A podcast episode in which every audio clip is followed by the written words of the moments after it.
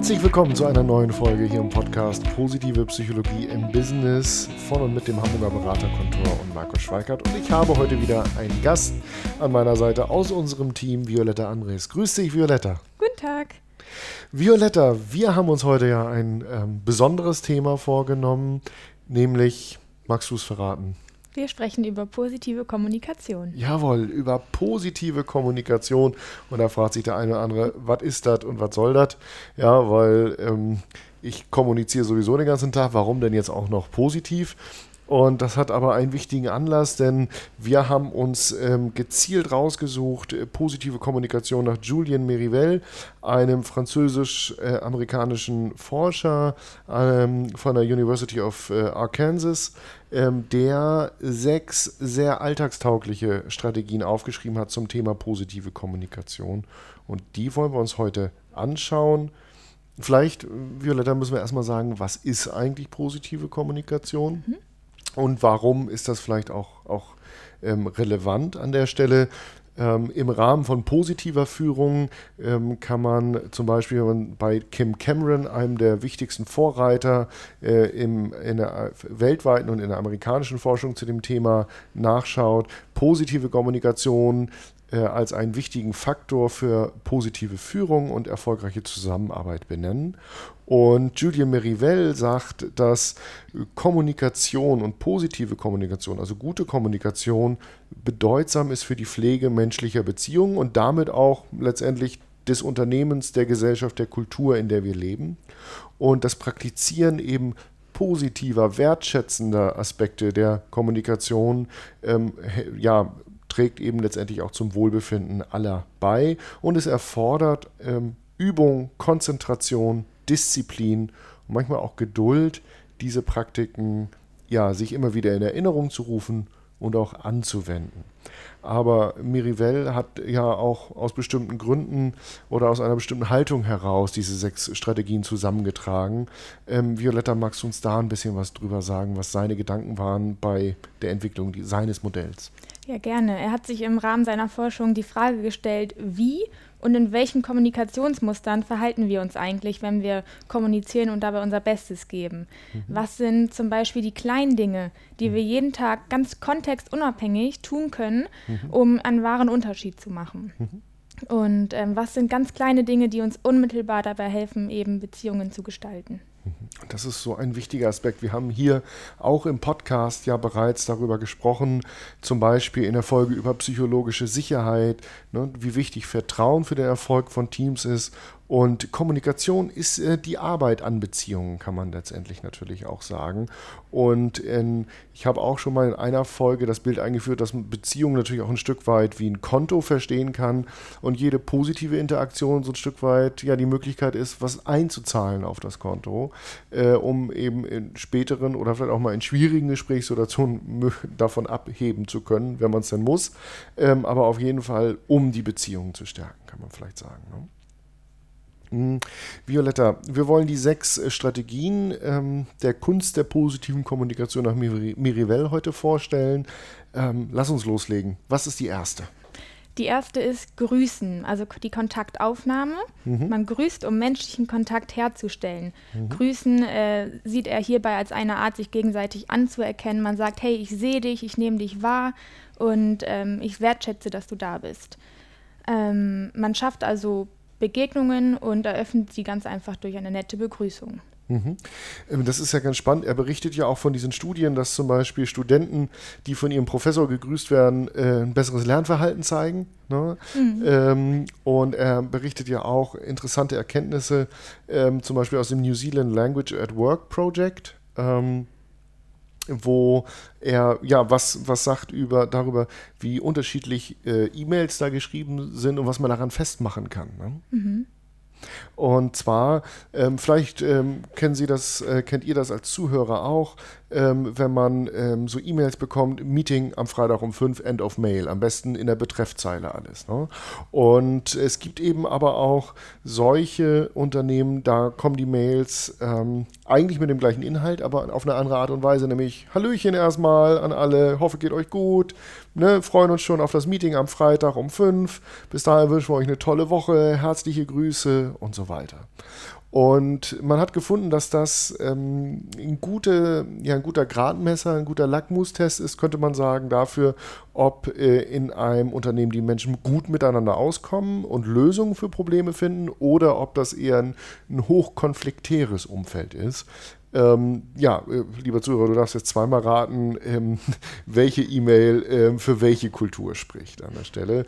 Also man könnte natürlich ableiten, nutze irgendwie warme Einleitungen und Endungen und Nachrichten in Mails, ähm, um auch diese Form von Kommunikation ein bisschen menschlicher und wärmer zu gestalten vielleicht. Ne? Genau, das zum Thema Grüßen. Magst du mit dem zweiten Schritt weitermachen? Ja, sehr gerne. Der zweite Schritt, den er nennt, ist ja, ein, stell Fragen und, und äh, geh so ein bisschen in den Entdeckermodus, ja, um noch mehr zu erfahren über andere. Mhm. Ja. Und ähm, auch das ist, wie du es versprochen hast, finde ich eine sehr, sehr äh, praktikable Variante. Jetzt können wir sagen, mache ich doch. Ja, aber erstmal in die Selbstreflexion gehen wie oft tue ich das wirklich und vor allen Dingen, wie oft stelle ich offene Fragen? Ja? Und mhm. wie oft ähm, entscheide ich mich vielleicht auch dagegen, ähm, weil es gerade bequemer ist, nicht zu fragen. Ja? Oder weil ich so sehr in meinem eigenen Film bin, sage ich mal, dass ich mir nicht die Zeit nehme, in den des anderen einzutauchen und mich wirklich zu interessieren. Ähm, und äh, wenn ich wirklich was von dem anderen erfahren will, welche Fragen stellt man da? Ähm, in einem interessanten anderen Artikel habe ich vor kurzem gelesen, eigentlich braucht man nur eine Frage für gut, um gute Gespräche zu öffnen, nämlich erzähl mir was von dir. Und äh, äh, mit diesem Impuls oder mit anderen offenen Fragen kann man eben sehr gut äh, in, ja, in diesen Entdeckermodus gehen.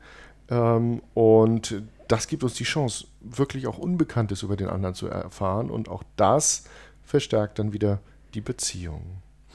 Ja, und das wäre schon Strategie 2.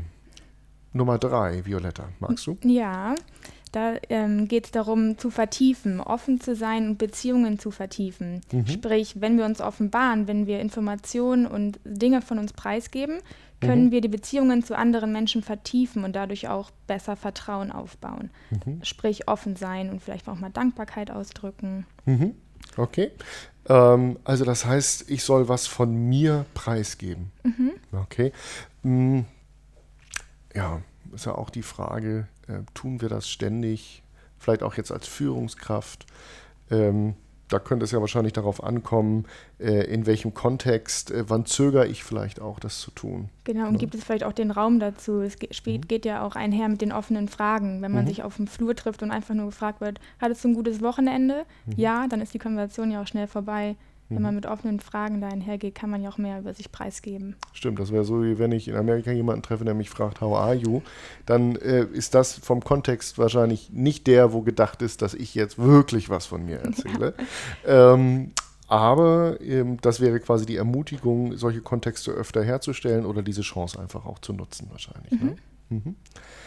Ja, dann soll ich mal weitermachen. Eine weitere Strategie wäre ja, ich sage jetzt mal, berühre und beeinflusse, die er nennt. Ne? Also mach Komplimente, weil das eben auf das Selbstwertgefühl der anderen einzahlt an der Stelle ähm, und, und ein gutes Gefühl gibt.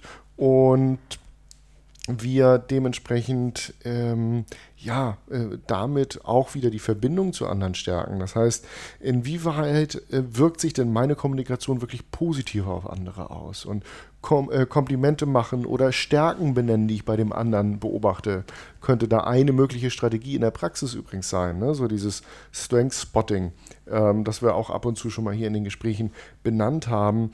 Ähm, das könnte ein wesentlicher Aspekt sein und auch da ist wieder die Frage, ähm, welche Komplimente teilen wir oder welche behalten wir für uns zum Beispiel. Ja. Und wann haben wir den Impuls zu sagen, oh, das ist eigentlich jetzt total gut, ja, ähm, gemacht von dem anderen. Also ich habe gerade zum Beispiel das in der, in der Situation erlebt, ich war Kunde, habe mich telefonisch beschwert und die, ähm, äh, die Dame am Telefon hat das total gut weggelächelt. Und ich habe ihr das bislang noch nicht gesagt. Das lag ein bisschen daran, wie das mit der Beschwerde weiterging, muss ich ehrlich sagen. Das wäre eine, eine Geschichte für eine, für eine eigene Podcast-Folge.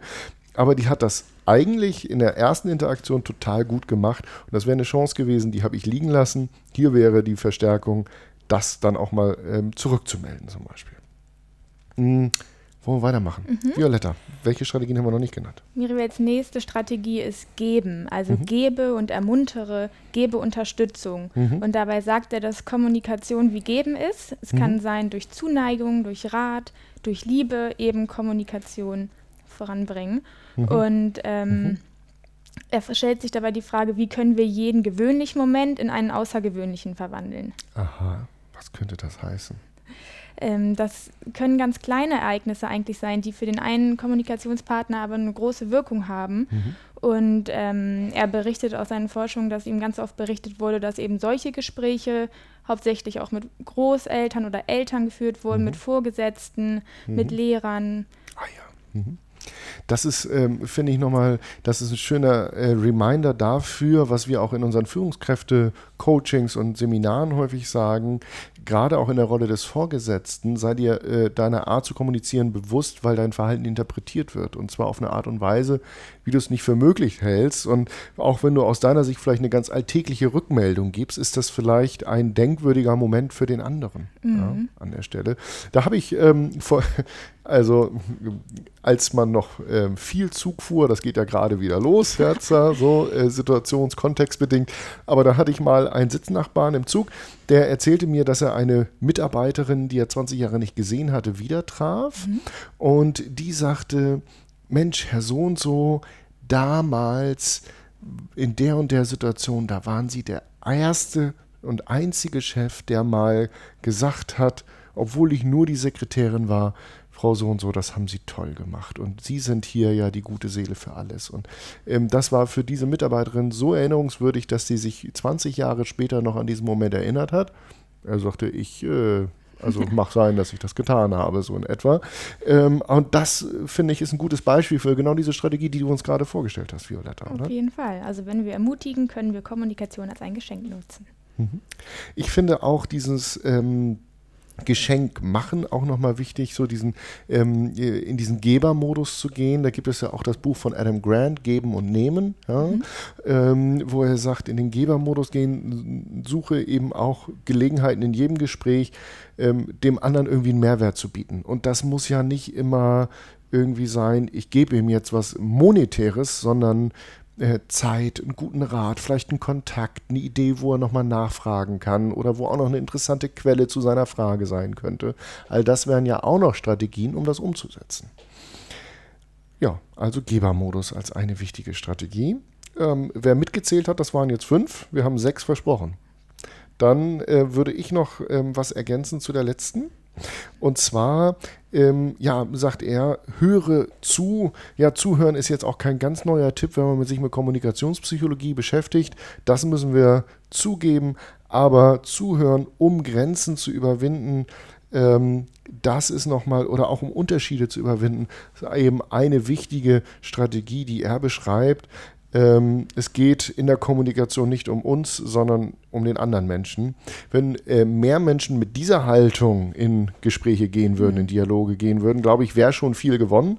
Ähm, und äh, wir kennen das, dieses Zuhören, um zu antworten. Ja, und ich höre irgendein Stichwort und mir fällt sofort eine eigene Geschichte dazu ein, versus Zuhören, um wirklich zuzuhören, um bei dem anderen zu sein, um um Unterstützung zu geben, um, um einfühlsam zu sein und die Gefühle des anderen wirklich wahrzunehmen. Da, glaube ich, liegt schon äh, eine große Differenz drin, auch in dem, wie man dann Herzlichkeit, Verbundenheit, Respekt erlebt. Also wenn wir zuhören, können wir eben mehr auch über den anderen erfahren, Unterschiede überwinden und, und besser zusammenkommen. Und da wäre natürlich die Frage, wie viel rede ich eigentlich? Also wie hoch sind meine Redeanteile vielleicht im Gespräch? Wie viel höre ich zu? Wie schnell bewerte ich, was ich höre? Und ähm, wann ähm, ja, nutze ich wirklich die Gelegenheit, tief zuzuhören und bei dem anderen zu bleiben, bei seiner, ähm, ja, bei seinen Ausführungen letztendlich. Ja, das waren die sechs Strategien, ganz schön viel. Mhm. Ähm, Violetta, ich hatte gehofft, du könntest uns nochmal so einen kleinen Überblick geben. Gerne. Ähm, Strategie 1, grüßen. Hieß so viel wie, wenn wir uns entscheiden, einander zu grüßen, mhm. können wir menschlichen Kontakt herstellen. Mhm. Danach kam das Entdecken. Mhm. Wenn wir uns also entscheiden, offene Fragen zu stellen, können wir das Unbekannte entdecken. Ja, genau. Mhm. Beeinflussen. Wenn wir Komplimente machen, können wir das Selbstwertgefühl des Menschen beeinflussen. Wir können also besser Entscheidungen treffen und letztlich die Menschen um uns herum positiv beeinflussen. Mhm. Klingt gut. Dann kam Vertiefen. Wenn wir uns offenbaren, wenn wir was von uns preisgeben, dann können wir die Beziehungen zu anderen Menschen vertiefen. Mhm. Und als letztes hatten wir Zuhören. Wenn wir zuhören, können wir die wahrgenommenen Unterschiede zwischen uns und anderen Menschen überwinden. Mhm. Wunderbar. Ja, lieber Zuhörer, das waren die sechs Strategien äh, der positiven Kommunikation nach Julien Merivelle. Und ähm, ich bin mir sicher, äh, auch in der Zeit vor diesem Podcast äh, haben äh, die meisten Zuhörer schon mal äh, ihren Gesprächspartnern zugehört, ihnen offene Fragen gestellt oder Komplimente gemacht. Aber wenn das ein bisschen bewusster gelingt, wenn es vielleicht dadurch ein bisschen öfter gelingt, weil wir ab und zu ja uns selbst über die Schulter schauen in Gesprächssituationen und sagen, ist das die Art und Weise, wie du kommunizieren möchtest als Führungskraft, als Mitarbeiter, als Kollege, als Partner und dann vielleicht eine Strategie von diesen sechs einmal öfter, einmal mehr einsetzt, dann kann das ein guter Beitrag dafür sein, um tiefere Beziehungen zu gestalten, um damit angenehmere Arbeitsumfelder oder auch persönliche Beziehungen zu gestalten und damit letztendlich als Führungskraft oder in den Beziehungen mit anderen weiter zu wachsen. Violetta, ich danke dir äh, fürs, äh, fürs Vorbereiten, für unsere Zuhörer, fürs ähm, ähm, ja, Verdeutlichen heute hier im Podcast und ähm, habe ich irgendwas vergessen, was noch wichtig zu erwähnen wäre heute? Nee, du hast alles gesagt. Ja, da wollte ich drauf hinaus. Nein, ich glaube, es wäre noch so viel mehr zu sagen, aber zu der Folge, äh, zu diesem Thema ähm, soll das heute mal als, als kurzer Input, glaube ich, reichen. Von daher, danke an dich, danke für deine Zeit, lieber Zuhörer, und ähm, gutes Gelingen bei der Fortsetzung dieser Dinge in der Außenwelt. Bis zum nächsten Mal, eine gute Zeit. Dein Markus Schweikert.